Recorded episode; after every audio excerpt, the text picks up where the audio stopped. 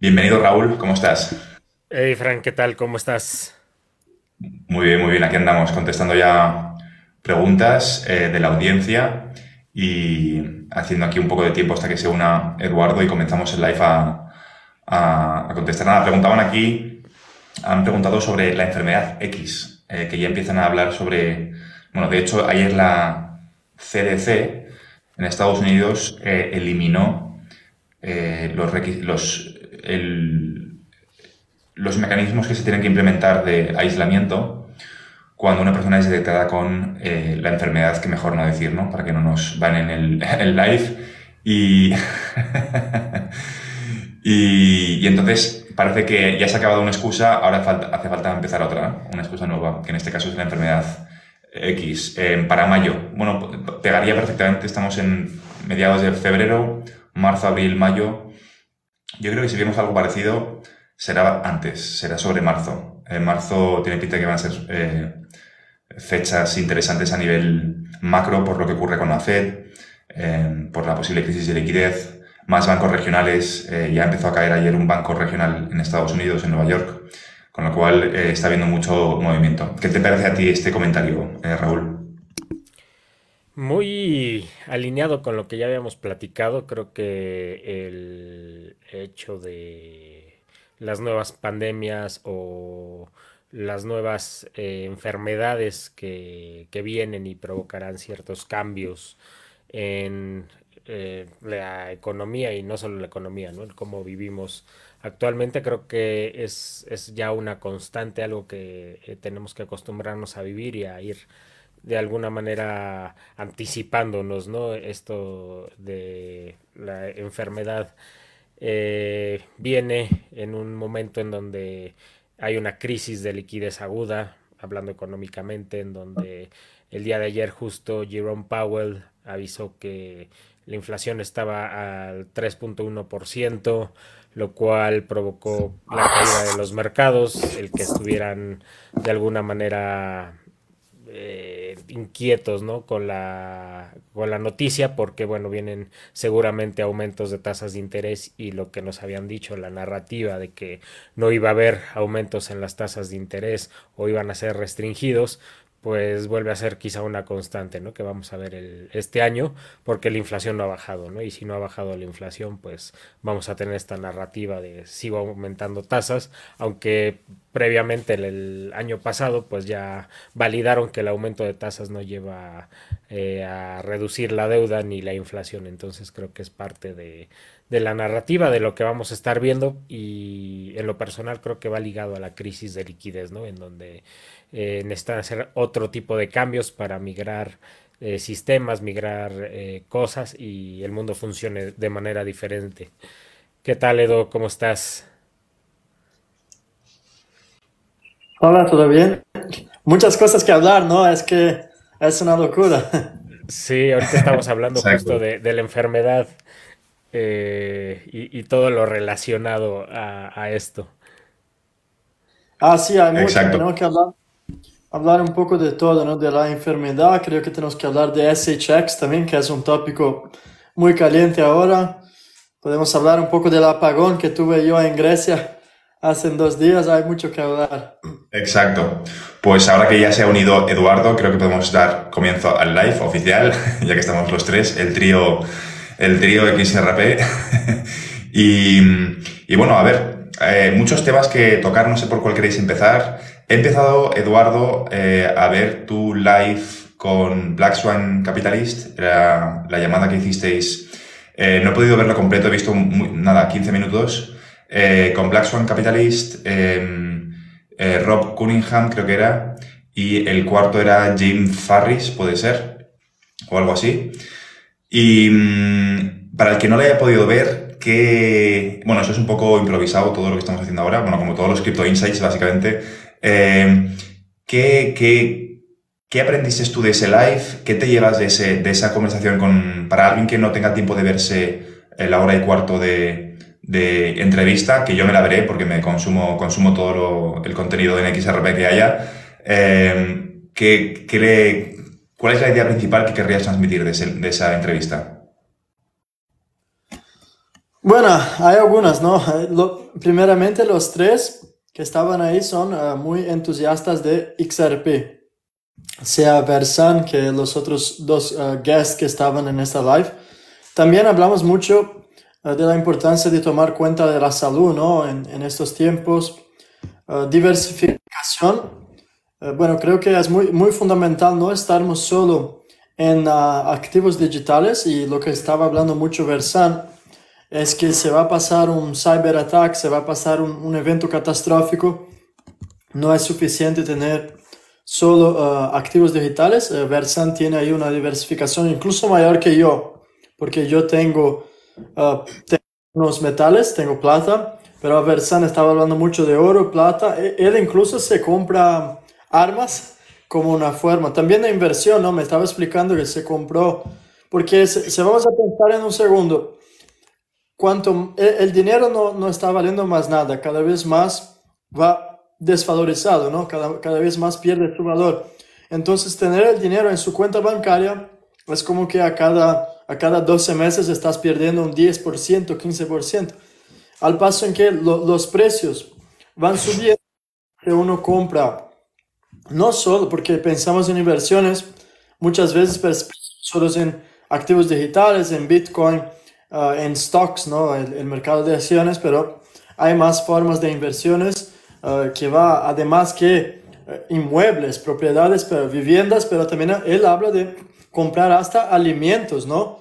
Estamos hablando de hacer inversiones también por una cuestión de seguridad y tú compras alimentos, en, en, el caso de Versan, claro, está en los Estados Unidos, está comprando armamento, está comprando armas, munición y me explicaba él que, por ejemplo, si, el año pasado pagó 3 mil euros en una, una submetralladora, no sé cómo se dice en español, este, este año ya está 5.200, o sea, ya ha doblado sus inversiones. Y también la importancia de tomar cuenta de nuestra ah, sanidad mental, porque son tantas cosas que están pasando al mismo tiempo que muchas veces las personas se enfocan solo en los activos digitales o en un único uh, tópico, pero están dejando al lado uh, la salud, que también es muy importante. Creo que esas son las ideas claves uh, de esta live y también están todos ellos, los tres, muy preparados y a espera de un evento que puede ser un, un ataque cibernético o algo así. Y solo para completar, estuve hablando con Versan y eso os digo a vosotros, Raúl y Francisco, no este jueves para que vengáis vosotros el próximo jueves. Y vamos live en, en todas las plataformas. Perfecto. Yo me apunto a, a un bombardeo. Pero en inglés, ¿no? Es que Versano habla español, entonces tenemos, que hacerlo en inglés. Nos adaptamos, nos adaptamos. Pues le echaremos un vistazo al, al, live y bueno, creo que puede ser interesante también, Eduardo, que hoy estamos poniendo mucho el foco en ti, eh, que nos cuentes un poco qué ha pasado en Grecia, qué pasó con el tema de los ATMs. Ahora comentaré un poco lo que es, eh, antes de, que contestes, para que la gente se ubique un poco en lo que has explicado de comprar eh, alimentos, etcétera. Lo que, lo que que pasar por nuestra cabeza es qué ocurre con la sociedad si pasamos por una hiperinflación, ¿vale? Eh, este es el escenario que muchos están viendo, sobre todo en Estados Unidos. La población no está muy armada, no está en general armada en Europa, pero en Estados Unidos sí, ¿no? Entonces, ¿cómo, cómo es el mundo si de repente vas a comprar una barra de pan y la barra de pan te cuesta 50 dólares. Esto es lo que bueno, hay que preguntar, ¿no? Yo, yo, yo, yo, tuve esta experiencia, casi una simulación, lo, lo, que viví yo esta semana, ¿no? Porque yo salí, salí a la calle porque tenía que hacer un depósito uh, en el banco, tenía que depositar uh, ah, 750 euros en el banco, entonces los tenía en efectivo. Y aquí tú tienes, no, no sé si en España será lo mismo, pero en Grecia tienes el ATM y ahí tienes una caja que, que empiezas a depositar, ¿no? Y pones 50, 100, hasta la cantidad que quieras que tiene en esta cajera. Aquí tenía un límite, creo, de 1000 euros. Y lo que pasó, empezó yo a poner el efectivo. Cuando había puesto 650 euros, se va todo abajo. La, la electricidad en toda la calle, y no, todo, no solo en toda la calle, en una región de Atenas se ha ido toda la electricidad abajo. Yo me quedé con el, efectivo dentro del, del, ATM, o sea, tenía ahí 650 euros Y me quedé esperando y, dije, bueno, ah, vamos a ver, se va a regresar, ¿no? Y no, ha regresado, o sea, estuve esperando 5 o 10 minutos, no había electricidad en nada, o sea, solo las luces de emergencia en la calle. No sé si notáis en, un video que ha subido, que se ha viralizado, y lo que ha pasado, los semáforos no funcionaban, las cajeras no funcionaban, o sea, los ATMs no funcionaban, las tiendas no funcionaban y electricidad en la calle, en, la, en las viviendas no había. Y bueno, tú en este momento empiezas a pensar, ¿no? ¿Qué va a pasar si me voy ahora? Porque ahí tengo 650 euros, si me voy ahora, no, puede ser que cuando regrese, que el dinero vaya a salir, no sé exactamente cómo funciona. Bueno, me pongo a intentar llamar el banco. Me tardo casi 45 minutos en conseguir hablar con el banco y ellos no, no es que me han dicho, estás tranquilo, uh, me han preguntado, me, han hecho algunas preguntas y me han pasado un email. Y para que tengáis idea, el dinero no lo he visto todavía. Yo he ido en el banco, o sea, la electricidad regresó después de dos horas. El día después los ATMs sí que estaban funcionando. Pero el dinero no lo tengo todavía. He ido en el banco y les dije, mira, yo estaba haciendo este depósito en este día, en esta hora ellos me han dicho que me van a contactar a ver si encuentran el dinero en 5 días. Y después me pasan un email que habla en 15 días. Y, y, así tú te quedas pensando, ¿no? Yo tengo suerte que no, soy, no, no necesitaba este 600 euros. Pero imagináis una persona que recibió su sueldo, ¿no? Y tiene cuentas, tiene familia, tiene hijos. Una persona que esté sola en otro país, muchas veces Tú no tienes una posibilidad de llamar y, llamas a tu madre y dices, mira, yo necesito. Hay personas que, no, que son solas, ¿no? Y simplemente el banco te, te coge tus, tu dinero y ni siquiera te dan una explicación. Y eso pasó conmigo esta semana y todavía no tengo ni, ni idea si me van a, dar estos 650 uh, euros, pero ha sido una buena simulación. Y mirando los comentarios de mi video, vi que muchos países pasaron, no en el mismo tiempo, pero pasaron eventos parecidos. Creo que en Australia, uh, si no me engaño, también en Canadá, personas estaban diciendo que uh, muy frecuentemente estaban pasando apagones con un blackout, ¿no? Entonces creo que es una lección y nos da una idea. Imagináis que eso pasó solo en una fracción de la ciudad. En este momento yo me acuerdo, yo estaba yendo a comprar en el supermercado se ha cerrado el supermercado, o sea, no pude comprar la cena, me quedé sin el dinero, pero vamos a imaginar eso extendido a una semana, 10 días, ¿no? ¿Qué podría pasar al sistema financiero? Exacto. Eh, además, qué curioso que te haya pasado a ti, justo con toda la información que, que tienes y que sabes lo que puede, podría pasar. encima me quedé enfadado ahí porque, joder, tuve que estar una hora y casi una hora y media en la calle esperando, porque al paso en que no podía hablar con, eh, con el banco, no me podía ir y no pude comprar la cena. O sea, ha sido fatal. Me pasó a mí, bueno, puede ser una señal, ¿no? Porque tuve al menos, estaba ahí, dije, bueno, ¿qué voy a hacer? Voy a trabajar un poco, me puse ahí, hice el video, saqué algunas fotos, hablé con otras personas que estaban teniendo el mismo problema. Mucha gente en la calle no sabía lo que hacer, la, la gente eh, llegaba a los bancos y se enfadaba un montón. Yo vi a todos muy enfadados que necesitaban hacer, hacer pagos o necesitaban uh, coger dinero y no podían coger dinero. Y eso ha sido por más de dos horas sin electricidad en, en toda la calle, toda una región central de Atenas. Ese es el tipo de escenario que, que, podríamos vivir. A mí me pareció algo muy parecido, pero sin apagón. Eh, estaba metiendo efectivo también en el, en el banco y de repente sale una, una, una clienta del banco, un banco muy conocido a nivel mundial, y, y sale una clienta enfadada diciendo que no tenían efectivo para retirar, que ella quería sacar dinero en efectivo y que no tenían en ese momento efectivo, ¿no? Estaba indignadísima, era una mujer de unos 70 años más o menos, y, y, me reí, me reí porque si sabes cómo funciona el sistema, pues sabes que, sobre todo si quieres retirar cantidades grandes, eh, pueden tardar perfectamente varias semanas en reunir el, el efectivo, ¿no? Entonces, eh, si entiendes cómo funciona el sistema financiero, no te, te sorprende. Eh, pero bueno, ese es el típico escenario que es bueno explicarlo para que la gente esté mentalizada. Y puede parecer muy apocalíptico, ¿vale? pero no es apocalíptico. O sea, la, la hiperinflación ha ocurrido antes en la historia y por eso, pues Barsan, obviamente esto hay que adecuarlo al contexto en el que vives, a la situación en la que vives. Eh, de Black Swan Capitalist eh, lo explica porque se, si, si, realmente pasamos por una etapa de hiperinflación, eh, pues cómo va a ser el, día a día, ¿no? Eh, primero te despiertas un día, el pan está a, a 2 euros, 3 euros, 4 euros, a 5 euros la barra de pan, a 10 euros la barra de pan, eh, cómo es ese proceso, en qué día, cómo cunde el pánico, ¿no? Eh, entre la población cuando ven que de repente los precios empiezan a dispararse. Y esto tiene relación, eh, no sé si lo quieres comentar también Raúl, con la noticia que salió ayer del CPI en Estados Unidos, que para mí es una noticia falsa, porque realmente es mucho peor, del 3,1% de eh, inflación cuando esperaban un 2,9%. Eh, ¿Qué te parece esto a ti? Eh, ¿Cómo ves esto rayándose? Porque si, me, si desglosas los precios por, por, por, cada concepto, ves que es mucho mayor.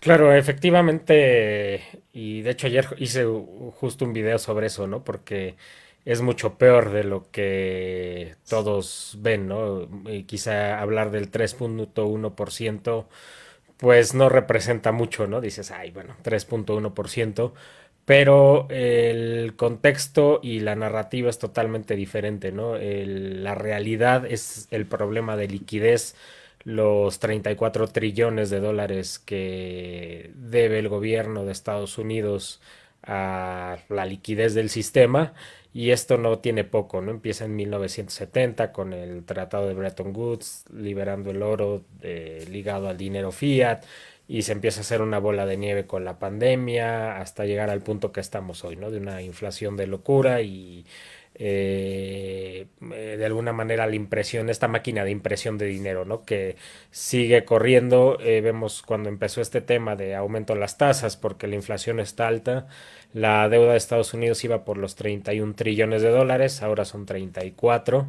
Eso nos indica que por más esfuerzos que haya hecho el gobierno de Estados Unidos, pues sigue eh, corriendo este tema de impresión de dinero, ¿no? No han podido detener el problema de raíz, ¿no? Y eso nos lleva a que todo lo que ha dicho Jerome Powell, que la inflación eh, este mes o este año va a estar más baja, que vamos a evitar el aumento de tasas, pues a cuestionarnos más, ¿no? Yo creo que los aumentos de tasas van a seguir, que el sistema financiero eh, actual o viejo, por así decirlo, ya no puede más con la realidad actual, eh, somos muchos más, funciona muy diferente el mundo a lo que funcionaba anteriormente.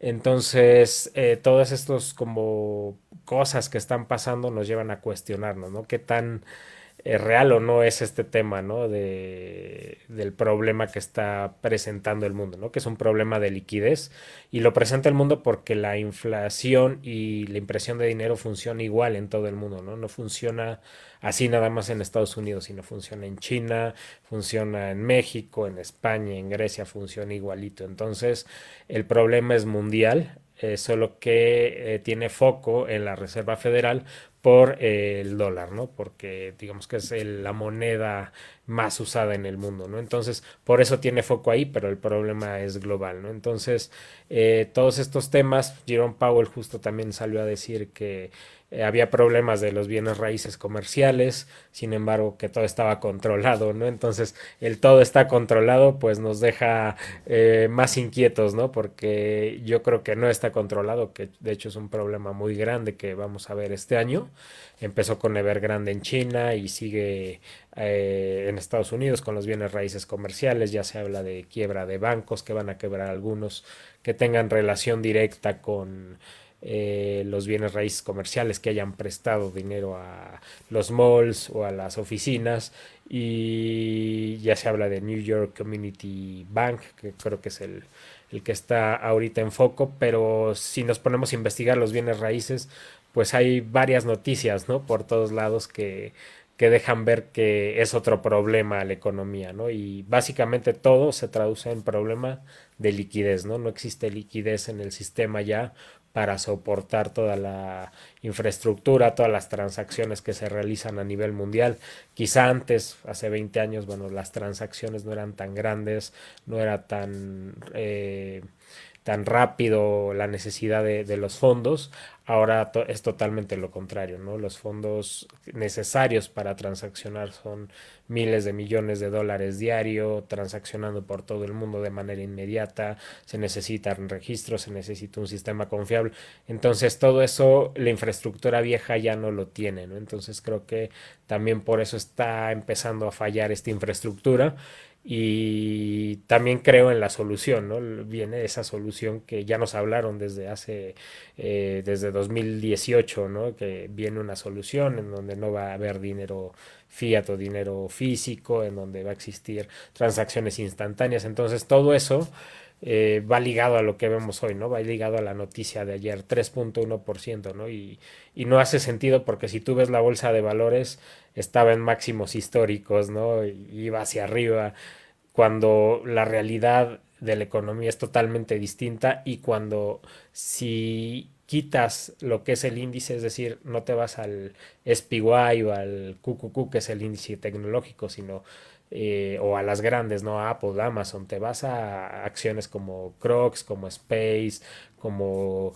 eh, Coinbase, Lyft, Uber, todo este tipo de acciones están en mínimos de los mínimos o quizás hasta mínimos de cómo empezaron ¿no? a cotizar. Entonces no hace sentido eh, la información que se está presentando. De un lado tienes máximos históricos, del otro lado tienes acciones en mínimos de los mínimos, eh, tienes noticias de economía bastante graves. Entonces eso es lo que te indica que algo está fallando en el sistema y no nos están poniendo enfrente lo que realmente es, ¿no? Que es algo más, más complejo. Y aquí, bueno, dejo abierto a la opinión de, Eduardo. ¿Qué opinas acerca de, estos temas? Del, dato del 3,1% de lo que es, no de lo que es. Yo creo que Raúl ha hecho un análisis muy completo, ¿no? Un análisis fundamental. Yo creo que hay mucha contradicción en estos números que nos están presentando. Yo honestamente no, los creo y tenemos muchos indicios, ¿no? Tenemos incluso eh, bancos centrales comprando cantidades eh, que nunca se han visto iguales de oro. Incluso esta semana eh, yo vi también el Banco de Rusia para contrastar las sanciones que le hacen, le hacen impuesto, sea por las sanciones de los Estados Unidos o por los, como se dice, el, el ¿no? Porque Rusia lo, lo, han quitado del, perdona, he dicho el IBAN, quería decir el SWIFT, SWIFT. Entonces, creo que hay una migración de bancos centrales comprando uh, oro, comprando plata, y eso para mí es un indicativo que viene algo, y creo que estamos cada vez más cercanos de un reseteo financiero, y bueno, como ha dicho Raúl, ¿no? el mayor problema que tenemos ahora se llama liquidez y por eso nosotros hablamos tanto de activos digitales como XRP y XLM, que son la, verdad, están ahí para traer ah, la solución hasta el problema de la liquidez. Ah, y yo como lo veo es que en los próximos 24 meses, como nosotros hablamos mucho, incluso 2025, para mí es un año que vamos a tener muchas transformaciones. Ellos ya nos están preparando. Hacen, creo, dos meses, Christine Lagarde ha anunciado oficialmente que empezarán uh, los trabajos con el euro digital. Tenemos también muchas discusiones en el Parlamento británico para el Digital Pound e incluso Ripple tiene una parcería con la fundación, uh, ¿cómo se dice en español? Libra, ¿no? De la Libra británica. Entonces creo que nos están preparando para este reseteo y es muy claro que, como ha dicho uh, Fran anteriormente, Incluso si tú vas al banco y quieres, no sé, quieres 50 mil euros en la, en, la, en la cuenta bancaria y lo quieres sacar, ni siquiera ellos tienen esta cantidad. Llegamos al punto en que el dinero son solo números computacionales, ¿no? ni siquiera tenemos este dinero físico respaldado por alguna cosa. Entonces, todos esos datos que nos están dando, hay una contradicción desde la inflación que también, en mi opinión, no están siendo honestos con uh, las, uh, los números de la inflación. en mi opinión, están mayores de lo que están reportando y eso va para Estados Unidos y también para Europa. Que hay esta contradicción, cómo es que están llegando a máximos históricos si la, la situación económica no está buena. Y también aprovecho y quiero preguntar vuestra opinión. ¿Qué opináis ahora del precio de Bitcoin? ¿no? Porque Bitcoin está llegando a los 50 mil uh, dólares. Tenemos ahora que lo que está llegando el Bitcoin halving y se vais a pensar un poco, Satoshi, ¿no? La organización que es Satoshi Nakamoto lo ha hecho, en mi opinión, esa es mi opinión, apuesta para que algunos meses antes de cada elección de los Estados Unidos tenga, eh, o sea, que sea el Bitcoin halving siempre algunas semanas anteriores porque eso les da, en mi opinión, la, posibilidad de inflacionar el precio de, Bitcoin y así sacan uh, los profits en US dollar y así utilizan para financiar y todas las operaciones de las uh, elecciones en los Estados Unidos. Eso es una opinión que tengo, que no es una casualidad y que ahora, ¿qué opináis del mercado? No? Porque hay mucha gente pensando que va Bitcoin a 100, 150 mil. Yo estoy mucho más conservador aunque tengamos muchas uh, oportunidades, ¿no? Miráis lo que ha pasado con SHX, o sea, uh, cualquier uno que haya hecho una inversión desde cuando hablamos, al menos lo ha triplicado uh, el dinero ya. Entonces quería saber vuestra opinión acerca del mercado ahora. Hay mucha contradicción, mucha gente pensando que vamos hasta 200 mil. ¿Qué pensáis vosotros? Pues si quieres empiezo yo y luego dices tú la tuya, eh, Raúl. Pues yo creo que mm, es cierto que hay información contradictoria. Em, de hecho, ha salido Joe Biden haciendo un tuit hace muy poco con los ojos en rojo en un claro guiño hacia Bitcoin. Ha salido incluso Hillary Clinton eh, diciendo que Bitcoin es una supuestamente amenaza para la primacía del dólar, cosa que no, que no estoy de acuerdo. Eh, pero bueno, para el público menos informado, eh, pues esto tiene sentido, ¿no? Y luego tenemos también a Barack Obama diciendo que eh, Bitcoin es una especie de paraíso fiscal. Em, es como el equivalente al paraíso fiscal en el mundo digital. Entonces, yo creo que por un lado tenemos que saber que al Estado le interesan las CBDCs y, con esa implementación, qué es lo que puede ocurrir con lo que no son las CBDCs, ¿no? Si Bitcoin continúa existiendo en el futuro y sube de precio, eh, sube a 100, 150 mil, 200, no es porque sea una amenaza para el dólar o para el sistema financiero, es porque el sistema financiero le interesa que exista. Em, eh, igual que ahora existen los paraísos fiscales, porque a ciertos grupos les interesa que estos circuitos financieros existan fuera de los eh, países más regulados, eh, porque interesa, pues a un conjunto de grupos les interesa que esto exista. Lo mismo puede ocurrir con el sector de activos digitales. Puede interesar que Bitcoin continúe existiendo en el futuro, porque quieren un circuito fuera del circuito que van a utilizar las masas. Las masas van a utilizar CBDCs, igual que ahora utilizan pues, el sistema financiero tradicional, y solamente en ciertas ocasiones puedes tener acceso a circuitos externos en paraísos fiscales, etc. ¿no? Pues puede que ocurra lo mismo con el, con, el, con el sector de activos digitales, en concreto con Bitcoin. Eso sí, de ahí a que sea una amenaza para el sistema financiero tradicional, pues hay un, hay un trecho, ¿no? Em, realmente, lo, para hacer predicciones de futuro, lo mejor es analizar qué ha ocurrido en el pasado. Es decir, yo estoy viendo muchos paralelismos eh, de este año con el año 2020, ¿vale? Con la crisis de liquidez, eh, con en general muchos indicadores económicos que hacen, hacen pensar que vamos a volver a repetir algún tipo de evento de cisne negro este 2024 sobre ahora, quizá junio, o eh, antes, en torno a ahora y verano. Eh, entonces, ¿qué ocurre con el precio de Bitcoin en este caso, contestando a tu pregunta, en este contexto? Creo que históricamente ha habido eh, un, sobre estas fechas ocurrió una corrección en el año 2020 y en 8 de las 12, en 8 de los últimos 12 años, entre enero y junio, julio, eh, de estos, en esta, en esta franja de meses, suele haber una corrección entre el 20 y el 70% con Bitcoin, ¿vale? Eso no quita que pueda seguir subiendo, pero que aquí a junio, en los 8 de los últimos 12 años, ha sufrido una corrección en algunos casos de hasta un 70%. Estas son las estadísticas de los últimos 12 años. Cuanta más información tengamos, mejor.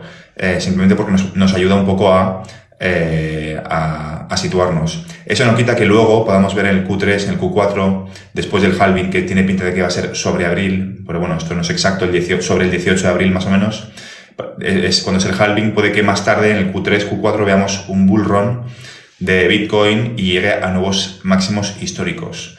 Eh, no lo sé. Pero en cualquier caso sigo pensando que eh, Bitcoin, eh, la oportunidad de inversión ya ha desaparecido, desde mi punto de vista. Aunque llegase a 200.000, ahora mismo está en 50.000, harías un por cuatro, ¿vale? No, no es, te, te puede servir si tienes, si vas a invertir cierta cantidad bastante elevada, Em, porque lo podéis multiplicar por, mucho, pero yo vuelvo a lo mismo. ¿Por qué no se conoce la identidad del fundador de Bitcoin? Esto tiene que ser un red flag en cualquier tipo de inversión lógica. Eh, yo si invierto en algo es porque sé quién está detrás. Si no sé quién está detrás y invierto a pesar de que no sé quién está detrás, pues sí, quizá lo que estoy siendo es ingenuo, ¿no? Em, porque obviamente en la era digital se sabe todo de absolutamente todo el mundo y eh, me cuesta mucho creer que no se conozca la identidad. Si no se conoce la identidad de forma oficial es porque aún no interesa hacerlo público y cuando se haga público quizá nos llevemos todos una sorpresa, ¿vale? Eh, entonces, aún así, aunque tenga recorrido de su vida, eh, aunque llegue a 200.000, para mí, desde el punto de vista de inversión, creo que hay otros activos mucho más apetecibles y que tienen mucho más sentido eh, en los que tiene mucho más sentido estar expuesto. Eh, ¿Qué piensas tú, em, Raúl, de, esto? Yo me voy a ir más atrás, me voy a ir eh, cuando nació Bitcoin, ¿no? Y Bitcoin nació junto con el blockchain. Y básicamente creo que si hubiera representado un riesgo para alguno de los gobiernos, no solo el de Estados Unidos, en ese momento hubieran podido desaparecerlo, ¿no? Cuando era pequeño y nadie sabía de él hubieran podido comprar todo el Bitcoin del mundo, hubieran podido localizar a Satoshi Nakamoto y arrestarlo. Si no lo hicieron y dejaron desarrollar no solo crecer a Bitcoin, sino desarrollar exchanges, crear nuevos proyectos basados en el blockchain, eh, creo que no hace sentido, ¿no? Cuando Estados Unidos ve un riesgo para su seguridad nacional, de inmediato llega y ejecuta alguna acción para eh, eliminar este riesgo, ¿no? Y no lo hizo y ahora resulta que es algo que, que, que, no pueden controlar, ¿no? Creo que ah, desde ahí, eh, como bien comentas, Fran, debemos de cuestionarnos, ¿no? ¿Por qué?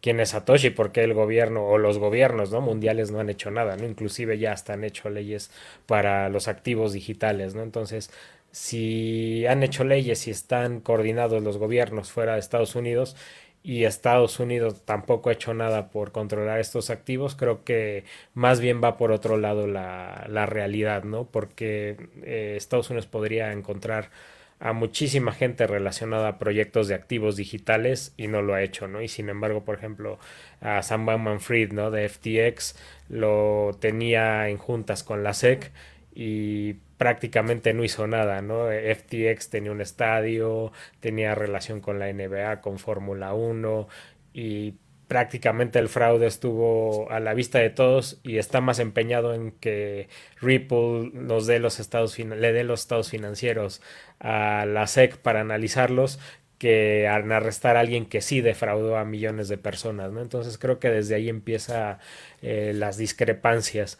Y, aquí hay algo importante, ¿no? Creo que eh, mucho, hay mucha esperanza en el halving de este año en Bitcoin. Sin embargo, hay muchas diferencias con respecto al halving anterior, ¿no? Y con respecto a cuando Bitcoin valía un dólar. Eh, la primera es que eh, desde mi punto de vista Bitcoin ya está institucionalizado, ya los grandes están posicionados. Vemos que ya hay ETFs de Bitcoin, que está BlackRock, está Fidelity, Grayscale, JP Morgan. Y es curioso, ¿no? Porque muchos se preguntarán, bueno, ¿por qué no subió el precio cuando salieron los ETFs, ¿no? Y a simple, así muy, muy simple es, pues básicamente porque los grandes ya tenían el Bitcoin necesario para respaldar sus operaciones desde mucho antes de que salieran los ETFs, ¿no? Entonces, ese precio de los 40, 48 cuando salió el ETF pues ya estaba descontando todo eso, ¿no? Los grandes ya estaban posicionados con sus bitcoins y quizá desde los 30 mil dólares, ¿no? Estaban posicionados. Ahora, eh, cuando venga el halving, cuando suba, ¿qué van a hacer, ¿no? Venderlos para recuperar o generar alguna eh, algún profit y seguir, ¿no? Comprarlos abajo, venderlos arriba. Recordemos que esas grandes instituciones no son eh, personas que están comprando y vendiendo los activos, sino ya son algoritmos, ya inteligente y artificial que está buscando estas variaciones de precios para comprar y vender. Entonces, eh, yo lo que creo es que estas grandes instituciones están esperando este halving para vender sus bitcoins que ya compraron en 30 mil dólares y los inversionistas de a pie eh, que quizá están mal informados están esperando un aumento eh, irreal, ¿no? Inclusive en sus mentes está me voy a volver millonario, ¿no? Con, con este activo pero no hemos hecho la, ingeniería al revés, ¿no? Es decir, si Bitcoin llegara a un millón de dólares, y me estoy yendo a, a la luna, tendríamos un 20x, ¿no? Pero un Bitcoin hoy vale 50 mil dólares, ¿no? Con eso yo haría un millón de dólares, con 50 mil dólares, si llegara Bitcoin a un millón. Pero no tengo 50 mil dólares, ¿no? Tengo mil dólares. Entonces, si hace un 20x que me estoy yendo muy, muy arriba, tendría 20 mil dólares, ¿no? Sí, muy buena inversión, sí, me va a hacer muy feliz y voy a poder comprar cosas, pero no va a cambiar mi vida a nivel eh, financiero ni generacional, ¿no? Entonces, creo que esa parte psicológica que quizá muchos han manejado, ¿no? De yo me volví millonario con Bitcoin, sí, porque lo compraste en un dólar, hiciste un 60 mil por ciento, ¿no? Ahorita ya la capacidad, como bien comentas, Fran, de ese 60 mil por ciento en Bitcoin ya no existe, ¿no? Existe quizá como bien comentas, ¿no? En otros activos digitales que hemos visto, ¿no? Por ejemplo, Stronghold ya eh, triplicó su valor y, y, son monedas que no son tan caras que puedes acceder eh, a una buena porción eh, y sin embargo, Bitcoin esa parte ya no la, la, tiene, ¿no? Los que se hicieron millonarios con Bitcoin ya, ya lo vivieron, ya lo pasaron, ahora vienen otros activos, vienen otras ideas, ¿no? Creo que es eh, lo que dejo hoy yo de Bitcoin, eh, viene mucha volatilidad por esta emoción que hay del halving, de que Bitcoin va a llegar a 100, a 250 mil dólares. Eh, creo que puede llegar por esa especulación, ¿no? Que, muchos van a meter dinero, inclusive van a sacar, ¿no? Vamos a vender mis XRP porque no he visto tracción y voy a comprar Bitcoin porque me dijeron que iba a llegar a 100 mil dólares. Entonces, ¿qué tanto es esa emoción y qué tanto va a ser la decepción, ¿no? De que no pase. Yo añadiría simplemente que para que veáis cómo piensan algunas, bueno, hace una semana más o menos, eh, un poquito menos de una semana, hice un live en YouTube con dos personas, Alberto Iturralde y el coronel Pedro Baños, que en Latinoamérica no son tan conocidos, pero en España sí que son más conocidos. El coronel Pedro Baños eh, fue, bueno, ha sido, es un militar retirado, eh, coronel del ejército, ha trabajado en temas de contrainteligencia, en terrorismo, es experto en terrorismo yihadista, bueno, en fin, una, persona muy cualificada, eh, da clases actualmente sobre temas de inteligencia y me invitó a su canal para eh, hablar sobre Bitcoin, ¿vale? Y yo la verdad es que antes de empezar el live no sabía cuál era la opinión tanto de, ni de Alberto ni del coronel Pedro Baños porque, eh, bueno, simplemente pues había sido invitado y, pues íbamos a improvisar un poco en, cómo iba a ser la conversación, ¿no? Y, me alegró muchísimo que una persona que tiene un historial militar, mm, que ha escrito varios libros, que de hecho le han censurado eh, la traducción de uno de los libros del castellano al inglés, eh, sufren censura constantemente en sus canales de YouTube porque dicen cosas que no son políticamente correctas, ¿no? Eh, de hecho, iba a ser nombrado, el coronel iba a ser nombrado hace unos años eh, jefe del Departamento de Seguridad Nacional en España, que es un, departamento paralelo al CNI. Eh, finalmente boicotearon su nombramiento y, y bueno, básicamente no consiguieron evitar que este señor, que es un señor, un, patriota, no es ni de izquierdas ni de derechas, simplemente es una persona que tiene en mente el interés común, ¿no? Y me picaba mucho la curiosidad por pensar cuál era su opinión respecto a Bitcoin. Y me alegró muchísimo, me alegró muchísimo ver que eh, Bitcoin es simplemente la justificación para que la gente acepte las CBDCs. Han estado hablando de forma gratuita para el Estado del concepto de digitalizar el dinero, que es el mayor instrumento de control de todos, eh, para bien y para mal, es decir, al final la tecnología, hay que recordarlo, es neutra, ¿vale? Pero aún así, pues se puede utilizar para algo malo, ¿no? Y me alegró mucho ver que una persona con, que ha trabajado en temas de inteligencia, eh, que, que, es parte de la, o ha sido parte de la comunidad de inteligencia, ha trabajado en Bruselas para la Unión Europea, eh, como asesor militar, etcétera, o sea, con un historial militar muy largo, entendiese a la perfección el rol que ha tenido Bitcoin de cara a la población, de aclimatarles eh, y decirles que, oye, eh, vete fuera del sistema financiero con Bitcoin cuando en realidad es la trampa perfecta, ¿no? Em, esta es un poco la, la, opinión, no la mía, sino la de tanto la de Alberto como la de Pedro Baños. Eh, Alberto es un analista bursátil, bueno, una extensa experiencia, aparece habitualmente en medios de comunicación y, y creo que es importante que se tengan en cuenta otras opiniones no solamente de lo que escuchamos en Internet con los que están defendiendo Bitcoin, que todos entendemos cuáles son sus puntos de vista, sino tener un poco una visión más global de lo que está ocurriendo simplemente eh, independientemente de lo que ocurra con el precio de, Bitcoin, ¿no? Eh, ¿Cuál es el propósito y, qué se pretende realmente con, ese tipo de activos? Eh, también por, por, último, comentar, a ver qué os parece esta noticia, que es la noticia más, más llamativa de los, de los últimos siete días, la adquisición por parte de Ripple de Standard Custody. Después de adquirir Metaco por 250 millones de dólares, Ripple ha anunciado que eh, van a adquirir esta compañía que se dedica a la custodia de activos digitales. ¿Cómo interpretáis vosotros este, esta noticia? Eh, ¿Qué querríais compartir? compartir? Raúl, si te parece, empiezas tú. Claro, creo que es muy acertado eh, con Metaco nos cuestionábamos, ¿no? ¿Para qué eh, compró Metaco? Y bueno, ya vimos que prácticamente fue para acercarse al sistema bancario, ¿no? Vemos como Metaco empezó a hacer alianzas con HSBC, con BBVA en Suiza. Eh, entonces, bueno, ahí está la respuesta de Metaco, ¿no? ¿Por qué lo compró? Entonces creo que esta compra es otra compra bastante estratégica porque lo acerca a la regulación.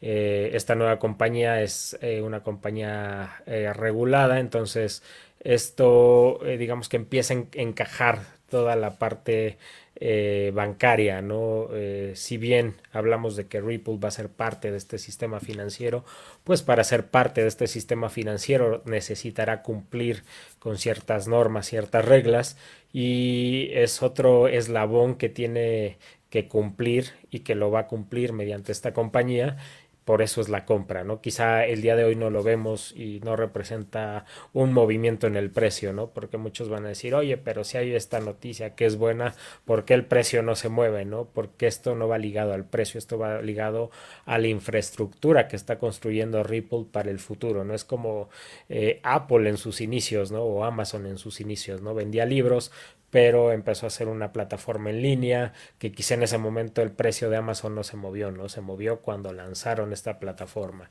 Eh, Apple igual, ¿no? Empezó a, crear eh, los iPods, empezó a crear nuevas formas de, de ver las cosas, pero en ese momento quizá no se movió, ¿no? Se movió cuando eh, llegó el volumen necesario para eh, implementar estos proyectos y que volaran en, cuanto a los precios de las acciones. Entonces, creo que es lo mismo que estamos viendo, pero en el sistema financiero. ¿no? Eh, y, y, quizá es más complejo porque aquí no vemos un producto o a una empresa que está vendiendo. ¿no? Estamos viendo eslabones que se están poniendo al sistema financiero y cuando se lance este sistema financiero es cuando vamos a ver la necesidad o la utilidad de, XRP. Entonces yo creo que es muy buena eh, adquisición, lo acerca más a estar regulado y creo que cuando se dé la sentencia definitiva de la SEC, pues va a ser la primera criptomoneda regulada que cumpla parte con toda la, eh, la infraestructura necesaria para hacerlo. Eduardo, Muy buen punto. ¿Qué opinas? Muy de acuerdo, Raúl. Una, una compra, una decisión muy estratégica que pone Ripple más cerca de estar siempre de acuerdo con la legislación, ¿no? Está siempre en la regla. Uh, creo que Ripple se está preparando uh, y bueno, quiero acordaros que cuando tengamos noticias buenas no estamos diciendo que el precio de XRP vaya a subir uh, instantáneamente, eso es casi que el contrario, yo no tengo ninguna expectativa que noticias positivas de Ripple vayan a subir el precio instantáneamente. Sé que hay muchas personas que no tienen eh, mucha paciencia, pero creo que ellos están construyendo los fundamentos, ¿no? Están construyendo la base uh, para ser, en, a lo mejor en un, dos o tres años, estar muy bien posicionados, estar con una infraestructura muy uh, pronta para de verdad comenzar a trabajar con las instituciones financieras oficialmente utilizando la moneda XRP en este caso. Entonces yo creo que eso nos va a llevar más un par de meses o a lo mejor dos o tres años hasta que tengamos una infraestructura pronta. Yo veo mucha gente preguntando en los comentarios de qué esperáis acerca del precio y eso y eso. Uh, solo quisiera agregar aquí al final de mi uh, contestación que, en mi opinión, el ledger de XRP todavía no está finalizado, no está hecho ahora en este momento para que pudiera Uh, handle, no sé decirlo en español, para que pudiera aguantar toda una cantidad de transacciones, porque os acuerdo que el Ledger eh, tiene la capacidad de hacer uh, aproximadamente 3000 uh, TPS, transacciones por segundo. Pero eso se, se, ha hecho en un ambiente laboratorial con superordenadores, o sea, en el ambiente perfecto. Si vamos a mirar el Ledger de XRP en este momento live, si yo abriera aquí en mi, en mi uh, Safari y iba a buscar, estará haciendo 300 a 500 transacciones por segundo, lo que es muy bueno. Comparado a Bitcoin que hace 7 transacciones por segundo, pero todavía no es suficiente para aguantar todo el sistema financiero, al paso que están aprobando más amendments, o sea, tuvimos el clawback que se ha aprobado hace aproximadamente 10 días. Eso permite, uh, no sé si queréis que explique muy rápidamente, pero... Explícalo, sí, sí.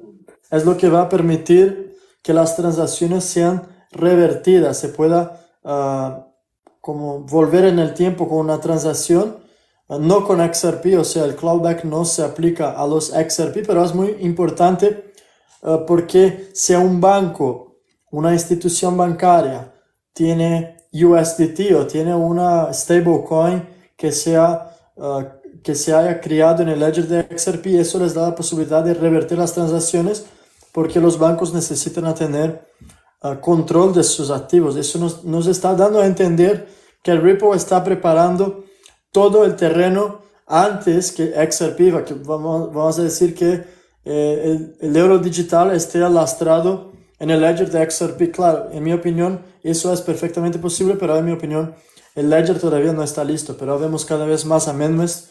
tenemos uh, pendiente los uh, automated market makers, que es una posibilidad. Tuvimos la aprobación del clawback. Ahora tuvimos la adquisición de más una empresa de custodias, custody funds, que también es muy importante. Entonces creo que eso todo es parte de una preparación para algo que viene y que es muy grande y a lo mejor incluso mayor de lo que podemos imaginar nosotros. Yo añadiría simplemente eh, un pequeño dato a las transacciones por segundo. Hay un documento que podéis comprar en Harvard, en la página web de Harvard, donde hacen un estudio del caso de Ripple. Y en el, se llama, bueno, utilizan el método del caso. Y en este documento de Harvard se explica, recogen como en el año 2013, en la página web de Ripple, las transacciones por segundo estaban en 50.000, ¿vale? Es decir, yo no creo que estén diciendo la verdad, yo creo que saben el potencial verdadero de, Ledger de XRP y con el paso del tiempo lo han, bueno, han, tenemos delante a un, a un grupo de personas que no dan toda la información de forma pública, ¿vale? Eh, el tema de la escalabilidad de, de Ripple, de XRP, desde mi punto de vista ya está solucionado. No puedo compartir el documento por temas de copyright, pero el documento creo que vale 9 dólares o 12 dólares, no me acuerdo lo que pagué por él, y podéis ver eh, cómo eh, explican. Yo, agrego solo a lo que has dicho y estoy muy de acuerdo.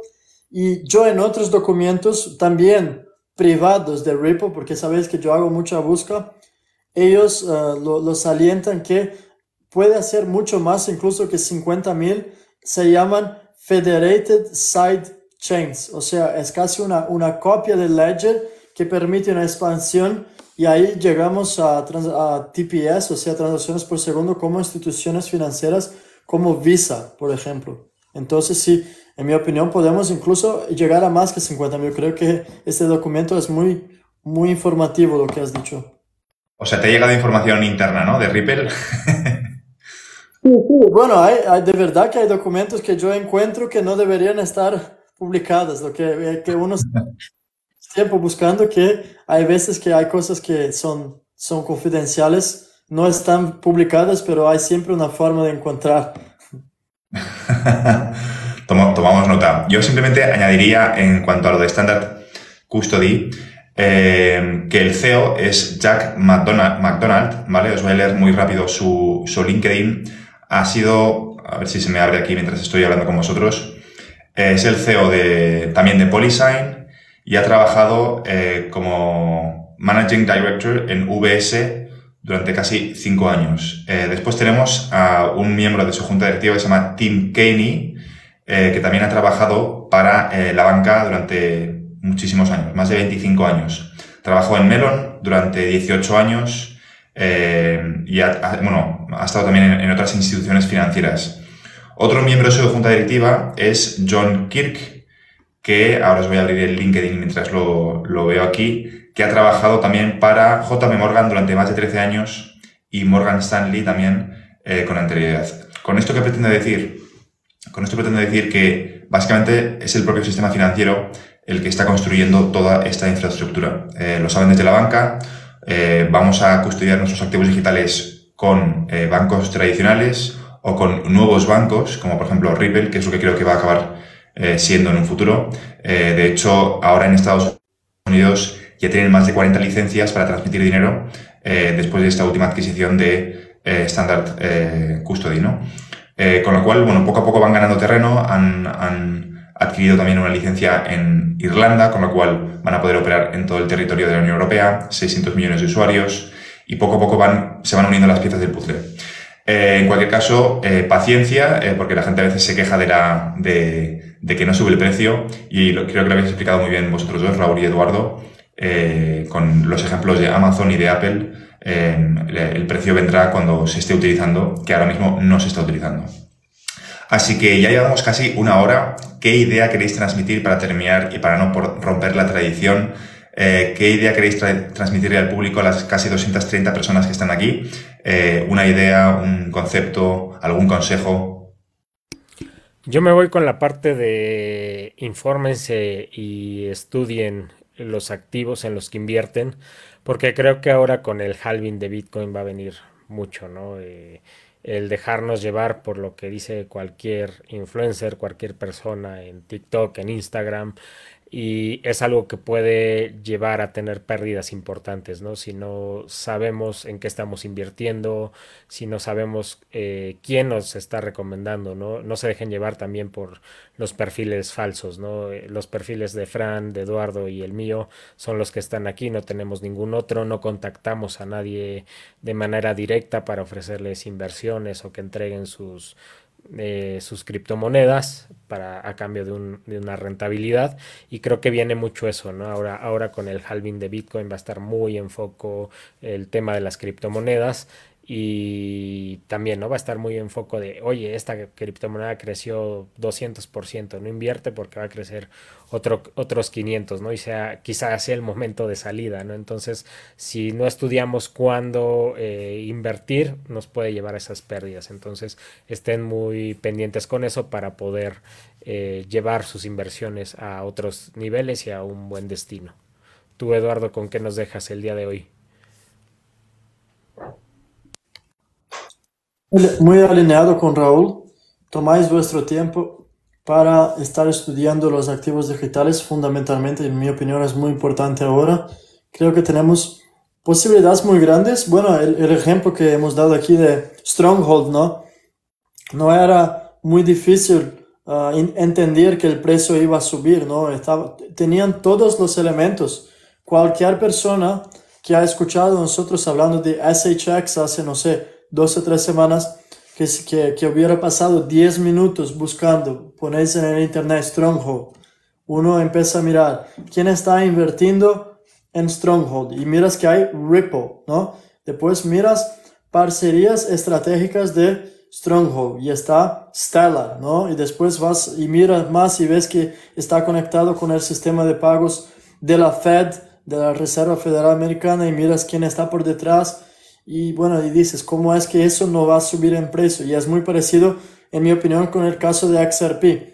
No es un consejo financiero, pero os estoy diciendo, cogéis vuestro tiempo y lo aplicáis de una manera útil para que no pasáis ahí vuestro tiempo. Tiempo, en mi opinión, es lo mejor activo que tenemos.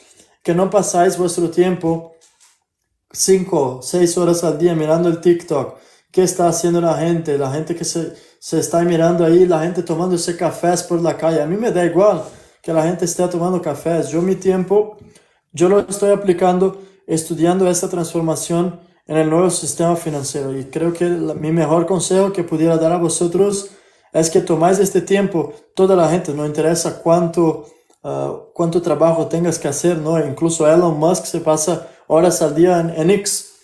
Él tiene tiempo, entonces no es una excusa. Creo que todos tenemos tiempo para estudiar estas mudanças en el nuevo sistema financiero para que cuando sean de verdad implementadas, nosotros seamos las personas que se han beneficiado de la tecnología y no las personas que están siendo uh, esclavizadas por las tecnologías. O sea, miramos desde el punto de vista de las gafas digitales ahora, las personas que pasan más tiempo en el mundo digital que en el mundo físico. En mi opinión, yo quiero estar muy presente en el mundo físico, pero quiero estar tomando lo mayor provecho posible de los, del mundo digital, sean de los activos digitales, de esa transformación con los uh, central banks digital currencies.